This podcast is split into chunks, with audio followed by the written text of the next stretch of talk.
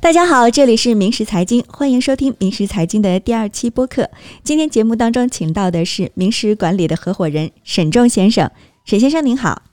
啊，大家好啊！今天很高兴来到播客呢，和大家分享一些重要的信息。嗯，大家都知道啊，这一次美国疫情的蔓延，对于美国整体的经济波动都是有很大的一个影响。那对于很多投资者来说呢，他们也有一些迫切的需要关心的问题，想要来解决。呃，那么我们今天的节目当中呢，就把这些问题一一和大家来呈现。呃，首先我知道啊，最近这一段时间呢，这个美国的确诊的。病例是直线上升的。那么，我想知道沈仲先生对于呃这个疫情的蔓延和发展，您有什么样的一个看法？您认为这一次美国疫情控制的问题又出现在哪里呢？呃，目前来看呢，美国的疫情控制呢确实是很严峻情况。呃，我觉得这里面的问题呢出在两个方面啊。我们先来看一下美国这个疫情发展的几个重要的时间点。好。呃，中国呢是一月二十三日啊，这个武汉封城。一月三十一日的时候呢，美国总统啊，Trump 就颁布了新的政策，是从二月二日开始执行的。那这个政策呢是禁止中国的访客入境啊，就是呃切断这个传染源进入美国。三月二日啊，我记得这个时候呢，这个除了加州和华盛顿州呢，大概各有二十例的确诊病例。在全美国哈，总的这个确诊的数字呢是非常低的啊，只有几十例。那到了三月十二日呢，呃，注意这个 Trump 总统呢又发了新的政策啊，这次呢是禁止欧洲二十六国访客入境啊。注意这个时候啊，已经距离这个二月二日这个禁止中国的访客入境呢一个多月了。三月十五日呢，美国的这个病毒检测呢。开始从联邦政府这一级的疾控中心呢下放到各地的实验室。嗯，呃，也就是说，从三月十五日起呢，这个美国各地才有能力呢来进行这个病毒的检测。呃，也恰恰是从这个时间开始呢，你会发现这个确诊的病例哈快速的增加。嗯，天天刷新记录哈。呃，到今天为止呢，这个总的确诊的人数呢已经超过五万例了。那美国为什么没有能够在初期就控制住疫情感染的人数这么多呢？我认为这两个原因哈。第一个呢是在二月初到三月十二号之间呢，并没有斩断这个传染源。嗯，在这五到六个星期当中呢，呃，当时这个病毒啊已经从中国呢，呃，传播到很多世界其他国家，啊，特别是欧洲国家。而这些人呢，在这五到六个星期当中是可以自由出入美国。呃，也就把大量的这个病毒带入了美国。嗯，你这一点呢，哈，从近期确诊的这个案例的这个地点分布就能够看得出。呃，在近期确诊的案例当中，哈，大部分是来自于纽约和这个美国东部地区的。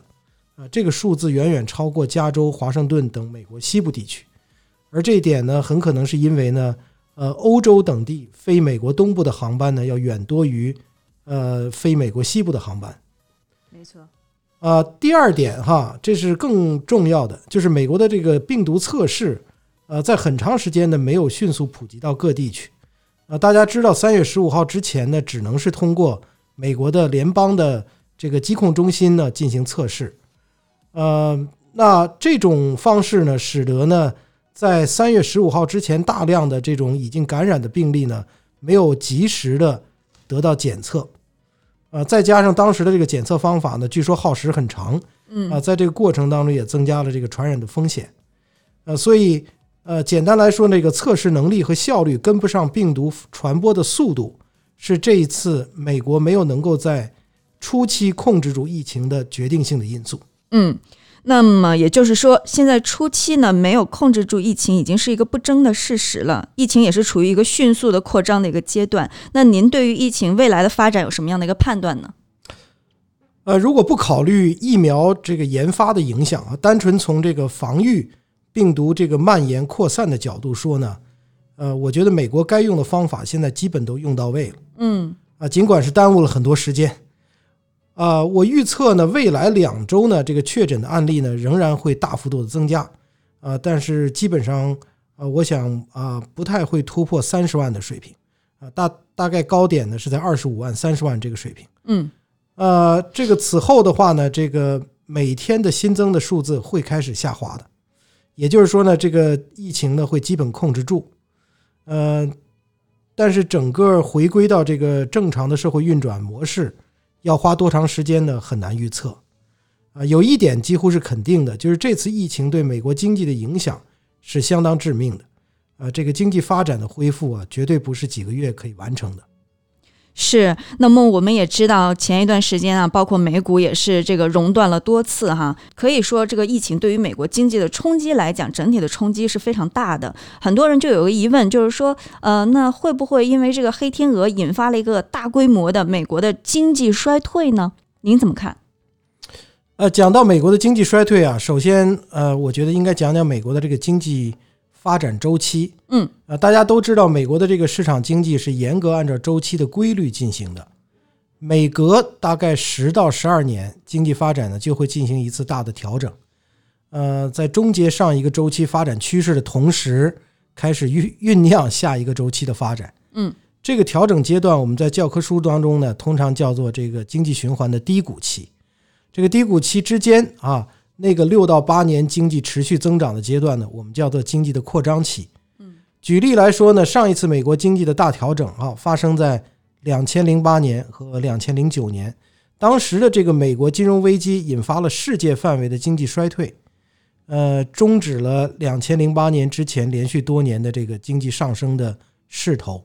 啊，但是也为两千一零年开始的这个经济复苏以及之后多年的快速发展呢。重新设立这个基点，嗯，呃，这次疫情的爆发呢，呃，我想是大家都没有想到，呃，以这种公共健康危机的方式引发经济衰退，重新开始一个新的经济周期，呃，可以说是非常有创造性，呃，至少在以往的多次经济周期当中呢，这种性质的导火索呢，我们还从来没有见过。不过这次经济冲击，呃，如果带来全世界大范围的经济衰退，哈，在时间点上来说。是完全符合这个经济周期规律的，呃，换句话说呢，就是这次这个经济气候的突变，啊，除了这个疫情点火之外，啊，其他的部分都是严格按照多年不变的这个剧本要求来走的。这次疫情对经济产生的冲击力啊，史无前例，呃，这个通过美国这个股票市场十天之内四次熔断啊，这个前所未有的事实呢，就已经可以充分证明。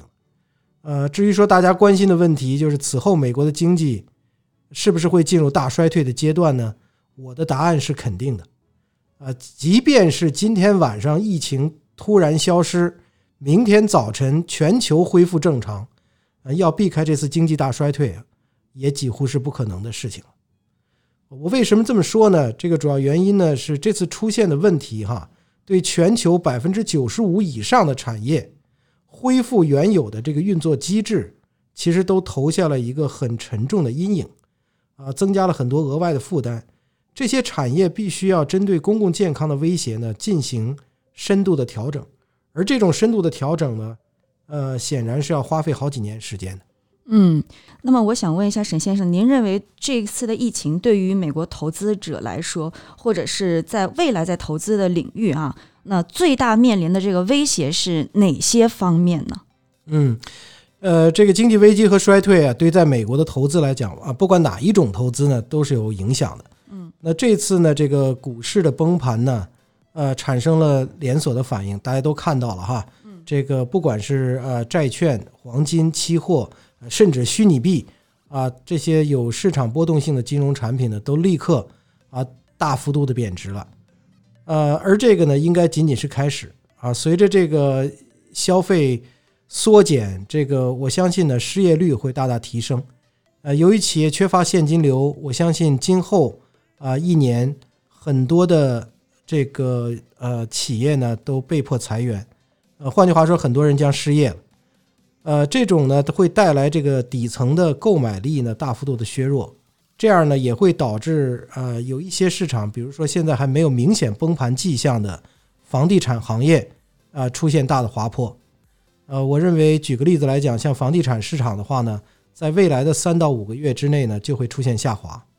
在今年年底之前呢，我觉得经济呃全面萧条，呃世界范围的这个经济大衰退，呃将会是一个非常明显的。嗯，那么在这个节点上，很多投资人也有一个问题，就是说对于不同类别的这个投资啊，他们都分别有什么样的影响？比如说我我是不是这个时候买这样的东西，它会更安全一点啊？什么样的投资，它可能这个时候你就不要再碰了。呃，就是不同的投资类别呢，它这个影响的确是不一样的。我觉得先从这个影响最小投资说起吧。有一类投资哈，它的这个呃经济周期的这种呃影响呢。其实微乎其微，这类投资呢叫做跨经济周期的投资，啊，最明显的例子呢就是早期的这个风险投资。大家知道，这个风险投资呢需要很长的投资周期，这个投资的这个公司啊，它的价值评估呢，在这个周期当中会随着时间的延长而不断变化。那这个周期有时候可以长达十年以上，所以这种跨经济周期的投资呢，往往对于两年、三年的这种经济低谷期呢，呃，不太敏感。呃，换句话说呢，这个风险投资不是在未来的两三年当中要出场的话，其实对你的影响是非常小的。除了这种跨经济周期的投资之外呢，我觉得最能抵御目前这个经济低潮冲击的投资呢，呃，就是那些不直接受市场波动影响，呃，但是现金流特别强悍的投资。啊，比如一部分的这个私募债权的投资，呃，包括呢这个政府的债券啊，这些呢都相对来讲，呃，不太受这个呃经济衰退的影响。当然，这个影响最大的投资类型呢，一定是市场波动性直接影响的投资，比如说像股票。嗯。好，那么现在在处于一个经济衰退，或者说是这个周期是经济周期比较下滑的一个状态之中，我不知道沈先生您自己的一个投资的哲学是什么？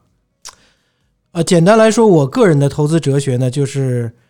在选择投资的类别当中呢，我们尽量的选择呢，能够避开啊这个经济衰退影响的啊这样的一些投资类别，呃，能够。找到一些跨经济周期的投资产品，嗯，以及一些呢，尽管不一定跨这个经济周期，但是它的现金流非常强，即便是在这个经济周期的低谷期，也可以维持发展的这样的一些投资的目标。嗯，呃，明石的这个基金投资哈，主要分成两类，一类呢是这个私募的债权投资啊，这里包括债股结合的投资，嗯，还有一类呢就是风险投资，特别是早期的风险投资。我稍微简单介绍一下哈，这个私募债权的投资哈，我们投资的目标呢，主要是在起飞阶段的美国的中型企业啊，这些企业呢，它的财务状况是这样的，它的这个每年的营收呢，在呃两千五百万到七千五百万美元之间，嗯，啊，它的这个税前的净盈利这个 EBITDA 呢，啊是在五百万到一千五百万之间，啊，通常这样的企业呢，都有至少二十年的这个经营历史。啊，大家注意呢，这这种类型的企业呢，实际上啊，在美国呢是这个抵御风险能力特别强的，而且呢，它具备未来的这个价值增长的爆发性。嗯，呃，所以这一类投资呢，是我们非常看重的。就是尽管它是需要现金流的，但是它的现金流是经历过严格考验的。啊，我刚才讲了这样的公司呢，它都有至少二十年的这个经营历史，这说明什么呢？说明他们都经历过，呃，上一轮次零八年、零九年美国这个金融危机的考验。嗯，啊，在美国这个呃历史上，这个现金流压力最大的这个时刻，能够闯过来、能够生存下来的公司。嗯，那么在我们目前面对着呃这个经济下滑这个态势的时候呢，我们呃选择这样的公司跟我们同行呢，我觉得是最聪明的选择。另外的早期的风投哈，这个呢，我刚才已经讲过了，它是一个跨经济周期的投资，本身呢，这个经济的低谷期对它的冲击并不是很大。我们在最近的一一两年当中呢，我们已经把这个投资的重点呢，啊，尽量的前移啊，放在天使轮和 A 轮啊，我们的投资的对象呢，通常都是有这个行业的创新潜力啊，未来有这种爆发性价值增长的这个科技企业。呃，对于他们的投资呢，我相信，呃，这个在未来的三到五年之内啊，大部分的企业还是会继续成长啊，它不会呃这个出现啊这个就是停顿的状态，啊，从我们的这个投资收益的角度来讲呢，我们也希望它能够成功的度过未来的两三年的低谷期，所以这一类的投资也是我们的重点。呃，那么在市场比较动荡的一个情况下，您认为说，呃，明石的基金在未来有可能会遇到什么样的挑战呢？呃，大的经济形势不好呢，我相信这个对明石的基金呢也有很大冲击啊。不过呢，我刚才讲了，呃，我们的这个选择的这个投资类别呢，其实是受影响最小的。呃，在这个私募债权投资的项目当中，我相信呢可能会出现一小部分的项目会由于啊这个现金流的压力。而产生这个推迟，呃，贷款还款的情况，那这种情况呢，目前还没有发生啊。但是我觉得，随着这个整体经济的下滑呢，呃，这种情况在未来呢，一定程度上还是会发生的，也会因此影响这个我们基金的收益。不过，作为经济呃基金的管理人哈，我们的这个工作呢，其实也就是在这个这样的一个大的不利的经济呃环境和背景下呢，尽量的。去施展我们的这个功力，啊，把这个呃投资的损失控制在很小的范围之内。我相信呢，我们有能力帮助这些公司呢舒缓这个现金流的压力，能够最大程度上保护我们投资人的利益。呃，那针对当前的这个经济波动哈，很多的投资人就有一个问题，说我怎么样调整自己的资产结构和投资方向？这方面您能给出什么样的建议呢？呃，在这个经济波动发生的过程当中啊，由于一切都发生的非常快，所以很难其实第一时间对这个资产结构进行有效的调整啊。不过我想呢，在未来的六个月当中呢，还是有一定的机会啊，对投资人来说呢，可以进行重新的布局。呃，我的建议呢是，如果你有机会调整的话呢，尽量啊，把你在这个具有市市场波动性这个投资产品当中的资金呢抽出来。呃，把这些宝贵的资金放在低风险、流动性比较高的投资产品当中，啊，甚至不惜呢把这个呃资金变现，啊，存入银行，啊，所谓现金为王嘛，哈，其实指的就是目前这个阶段，啊，一定要保持这个投资的这个低风险和高流动性，啊，这个呢，我相信是我们要做这个投资呃调整的这个主要的原则。嗯，那今天呢也是非常的感谢沈先生啊，在这样的一个特殊的历史时刻来做客到我们节目当中，和大家分享了很多投资方面的知识。我觉得最后呢，也是想再总结一下啊，也在问呃沈仲先生最后一个问题，就是未来三年中啊，您和大家说说有什么宝贵的机会在等着咱们聪明的投资人呢？呃，这个问题太好了哈，因为呃，我想如果没有这个经济衰退呢，我们大家都不会有我。待会儿会讲到的这些机会啊，但是既然已经发生了，那么我们就呃尽量的去这个抓住这样的机会啊。每一次美国大的这个经济衰退呢，都会带来一些难得的投资机会。那这个投资机会呢，呃，很大程度上并不是集中在一个领域或者一个行业或者一个啊投资的产品类别，它是在很多行业都存在的。但是你的投资效率、你的投资方式。呃，可以说呢，是每个行业都有自己的一些啊独特的做法。嗯，啊，我举个简单的例子来讲呢，啊，像房地产行业，当整个的这个经济周期达到最低点的时候呢，房价会大幅度的下跌。那这个时候呢，会有很多房产呢进入到这个法拍房的行列。那么无论是法拍还是短短售啊，其实都有很大的这个折扣的空间。另外一个很明显的例子呢，就是银行的金融产品。啊，在这个经济周期啊，在低谷期的时候呢，呃，银银行会出现大量的坏账，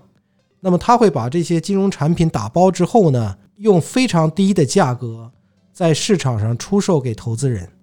这个时候，实际上对投资人来说呢，是最好的机会。我记得在这个零八年金融危机之后，哈，呃，应该是零九年、一零年前后呢，其实市场上有不少这样的金融打包的产品，你基本上可以花。两毛五分钱买到价值一块钱的金融产品，嗯，呃，那么在这种机会出现的时候呢，其实像我们这样的机构，明石的基金呢，就可以组成我们的所谓抄底基金，去专门的投资这样的产品，嗯，呃，这种机会呢是每十年到十二年才有一次的，所以我也在这提醒，呃，所有的投资人，如果你有能力。把你的资金调整好，做好准备的话，那么未来的一两年，当这个抄底的机会来的时候呢，啊，请你千万不要犹豫，哈，这个呢实在是呃人生难得有几次这样的机会啊，一定要抓住。谢谢大家。危机中也是蕴含着巨大的机会。好的，非常的感谢大家收听我们明时财经的节目。如果您喜欢我们的节目，欢迎关注。我们下期再见。